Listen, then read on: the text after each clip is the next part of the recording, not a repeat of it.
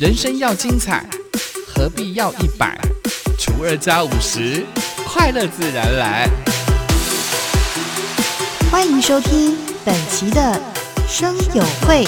欢迎来到生友会，订阅分享不能退。大家好，我就是爱生活的萨米。讲到学习命理，很多人会觉得既神秘又神奇。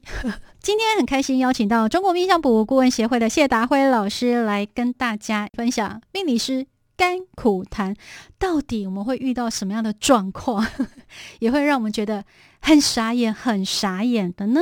我们所有的听众们，大家好，我是谢达辉其实老师，我在学命理的时候，刚开始觉得很好玩，啊，确实也很好玩啊。可是你知道学到后面要破关的时候，要进阶的时候很痛苦。在学命理的过程里面，都会遇到好几次的障碍点，比如像像学八字啊，八字里面就有很多的障碍点。哇，真的好难哦！一刚开始觉得好好玩，可是到后面你知道要进阶要破关的时候，觉得好痛苦，很想撞墙哎。像八字命理哈、嗯他在写的时候，大概会有经过六次的障碍。六次啊，我觉得超过哎，我的资质不同 最后的一次障碍点是什么？你知道吗？是什么？叫做十胜高北准。哦，十算九不准哦。对，因为刚开始的时候，一般会比较难的，比如说像要排盘，哦，对，排盘里面第一次会碰到的就是所谓的排呃节气的问题。节气哎，再来就是像还有一些是喜抓喜用神，也是八字里面的哦，大障碍点。喜神用神，对，然后这样历经每一个过程以后，到最后一关就是十算九不准。一开始随便你的时候，你都会去找你自己的亲戚、朋友、同学，当做你的那个叫做什么？练习范本，哎，那个叫做哎，身边的人都抓来算一遍，对，没有错。所以用我把黑的等于讲当做你的一个练习的嘿一个对象。对，对啊，也算是你被害的人，因为你算不准的啊，讲不对的时候会害到他。可是你一刚开始也只能找身边的人来试算一下。对呀、因为你也只有从这个你认识的人，你才知道他你现在算的到底准不准嘛。对对对，因为你不认识的人，你真的不知道。那你身边的人，尤其是自己的亲人、兄弟姐妹、好朋友、闺蜜，那你先从身边的人去算，就很有成就感，因为你对他有基本的了解。对，然后你去算之后算准的时候，哇，你知道超开心的。可是你知道学到后面呢，八字真的很难。虽然只有八个字，年月日时加起来八个字，但是呢，要算得好，算得准，真的需要很长时间的磨练。没有错。一个障碍一个障碍，要慢慢的去过。哈，光一个八字就要六个障碍点了。那老师问一下哦，那你教学这么多年，你觉得当命理老师很辛苦吗？应该是说很好玩。哦，如果你碰到那种学生呢、就是很很难教，或者是这个学生问的这个问题很古怪，那你要怎么处理呢？哦、我我遇到了什么各种的学生，什么都有。我的学生里面各种，包括各种宗教都有，哦有天主教的，有基督教、摩门教的。我就是天主教啊，因为我是本身就对命理很有兴趣啊，后来也去学命理。可是，一刚开始我觉得用兴趣去学命理真的很好玩。嗯，可是，当你要成为一个专业的时候，就是说你要把命理这个课题呀、变成你的专业的时候，哇，那个很痛苦，因为你要不断的进步，嗯你要进阶，不管是八字、紫微、阳宅、阳宅风水嘛，哈，嗯我觉得里面里面啊，比较简单的是面相。手相，我个人觉得啦，它是入门简单哦，各位你不要误会，它是入门简单，而且会让你觉得好玩。可是它要进阶也真的很痛苦。对，因为像面相好了哈，面相是基本上是没有什么可学，嗯但是从三庭面相有分这上庭、中庭、下庭。对，这个庭呢是停止 stop，哎停止的停，有人字旁的停。停的意思就是平均的意思，哦所以面相上面我们把我们的头部分成三庭，就分成三个部分，哦而且是三部分要平均。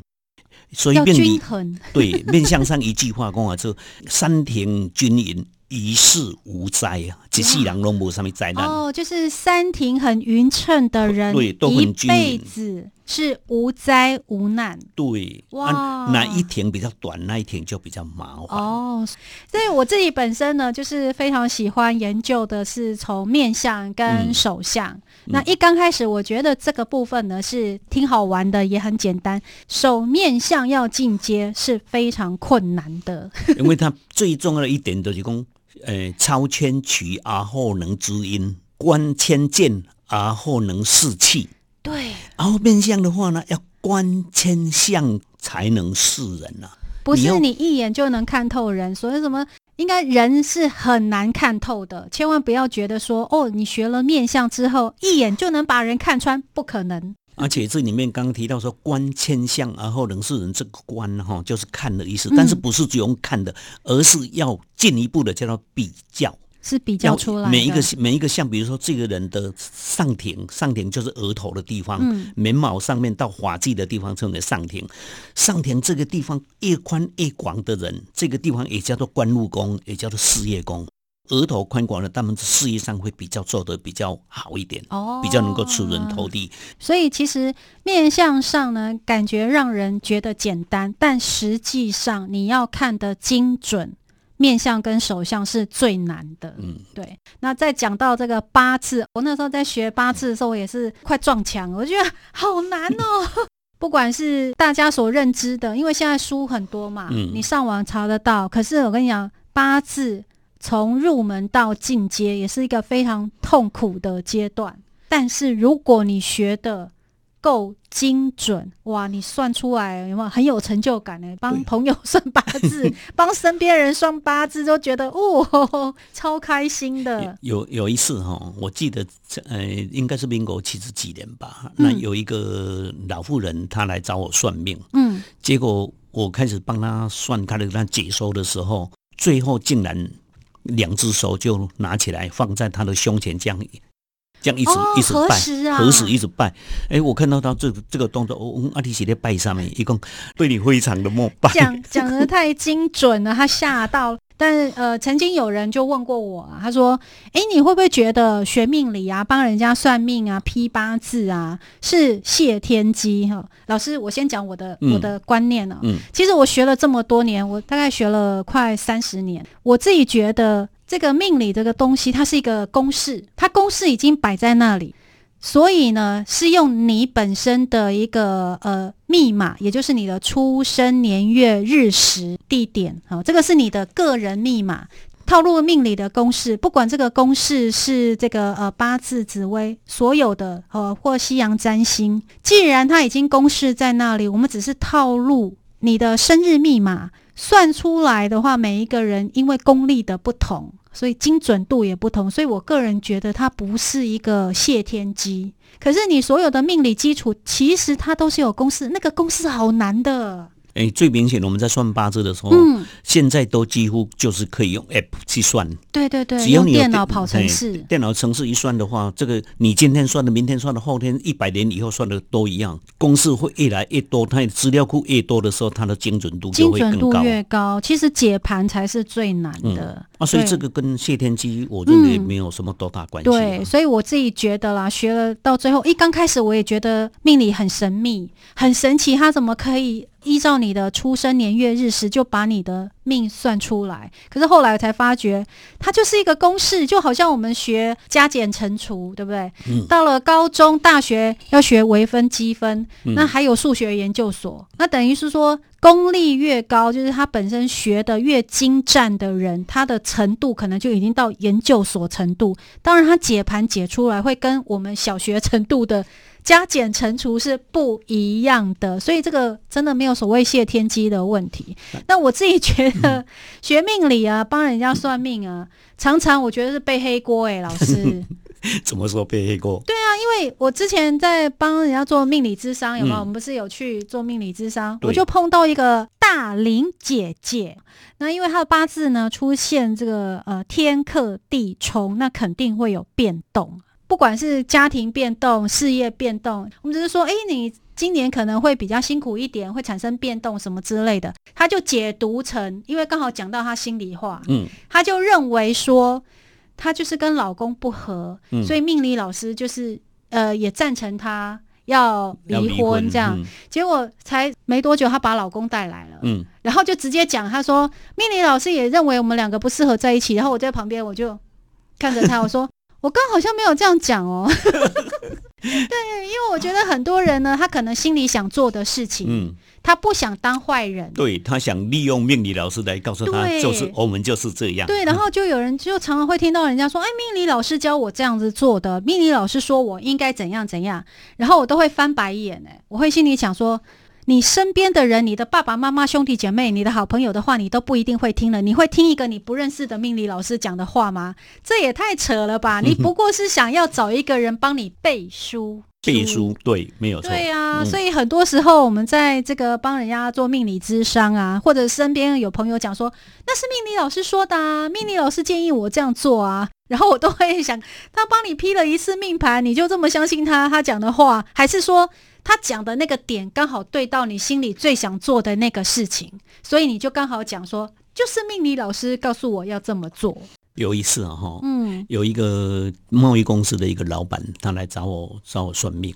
那这个贸易公司跟我有一点点的渊源，就是在商场上认识的。哦，然后他在他在要不要我帮他批一下这几年的流年？我说流年运势，对，嗯我说你这一年要特别哪一年哈，要特别注意这个容易有一些桃花上面的干扰。哦，桃花哎、他跟我问了蛮多的，他最终就是要抓住这一句话而已。然后这一句话他干嘛？要合理化他有桃花，对对，没有错，没有错。他当时就已经换了桃花了啊！他现在要从我的口中来帮他找到这个下台阶。要把对对对，要把它合理化嗯他这个犯桃花的行为。现在说你看，我的我的背地来的都是对，都就是这爱安样。我流年就走到这里，所以我一定外面会有啊，会会招惹到一些有的没有的，所以这是正常的。Oh my god！所以，所以刚刚你讲的两点我都非常同意。第一个叫做背黑锅，真的。第二个叫做合理化。对啊，因为很多时候人就是不想当坏人嘛，嗯，或者是你已经想做这样的决定，他必须找一个人来帮他背书，这样他才能够光明正大。哎，所以我觉得。不是不是地主做的，这是命中安对，排这。是命中注定啊！我的流年就走到这一步啊，所以不是我的错，这是一切都是命运的安排。我的天呐！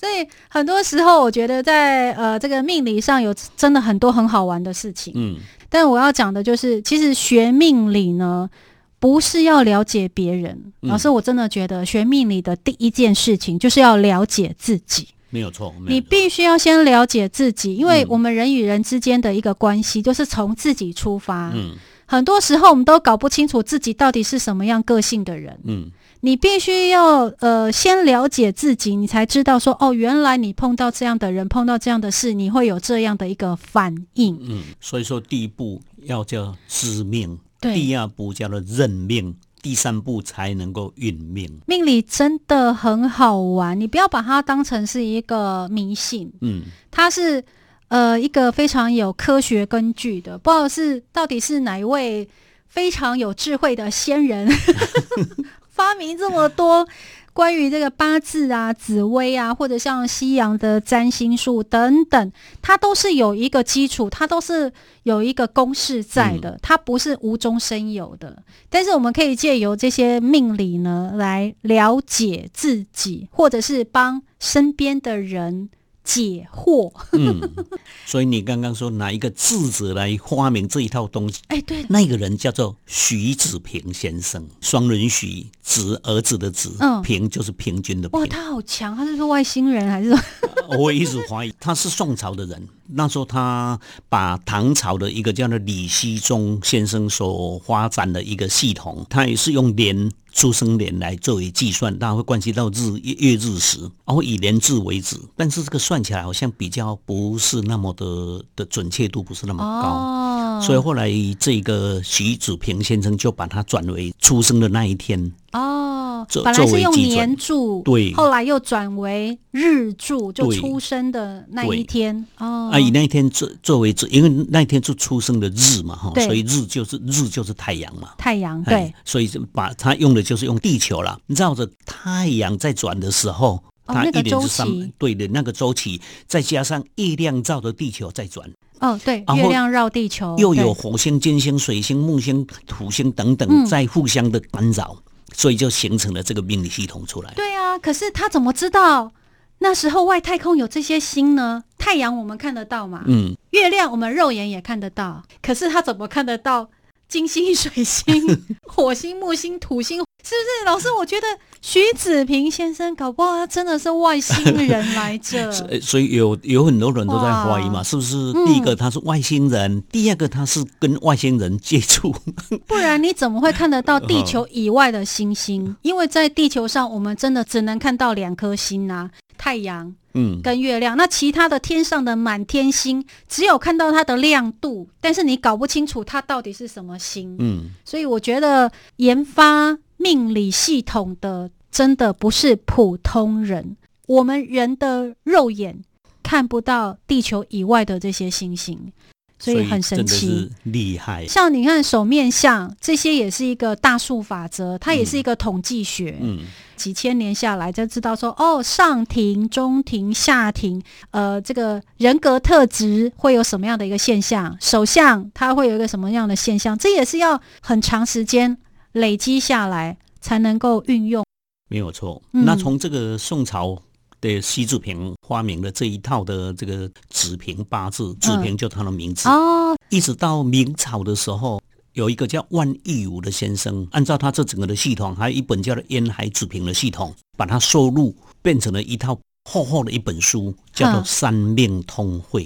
那就是一般在写子平命理的人必读的，当嗯当做他的岸边书、准头旁边的书籍。哦哦所以这本《三命通会》对写八字有兴趣的人哈，特别一定要叫你们好好的看一看。好，三命通会，三就一二三的三嘛，嗯命就是命运的命，通就是交通的通，会就是再会的会，交交会的会。哦哦，会议的会啦，嗯三命通会。所以各位对这个学八字有兴趣的朋友们，可以买这本书做研究。这本书几乎是学八字的人必读的。就算你八字没有很厉害，像我也没有很厉害，整编书一定要有这本。从北宋的那个习子平先生到现在大概一千嗯一千年左右，然后到明朝的这个万义武，也叫万民英啊，写的这明朝大概现在大概五六百年而已。你看，所以这个主平命理的的这个阶段，从哦一千年前左右到现在一千年的发展发展系统，但一千年的已经够久了。光这个这个数据就很多了，嗯所以呃，命理的一个基础，它是有一个相相当的根据啊，它绝对不是凭空生出来的。所以也希望大家借由这个命理的这个部分呢，帮自己解惑，或者帮身边人解惑，它真的是一个非常强的一个大数据。啊，还有，当你仔细的去研究这些所谓的术数啊，哈，你会、嗯你会发现，哎，这一门学问比其他的都还重要，因为它包含了人生的哲学、心理学，什么都包含在内，甚至于管理学也在它里面。我以前大部分都是教管理为主，那后来就越来越开这种术数的课程，越来越开越多，几乎现在都已经把管理的课程都护着护着旁边都不都不再教了。都是在专门在讲这个术数的命理。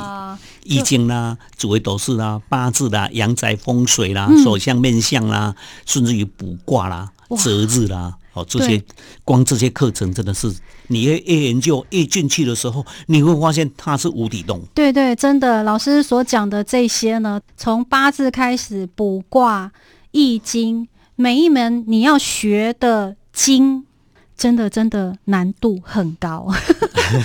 我自己学觉得到后面会觉得哦，每次要破关就跟我们玩手游一样，要破关真的非常非常痛苦，因为你要有相当的基础，你才能一阶一阶一阶往上跳。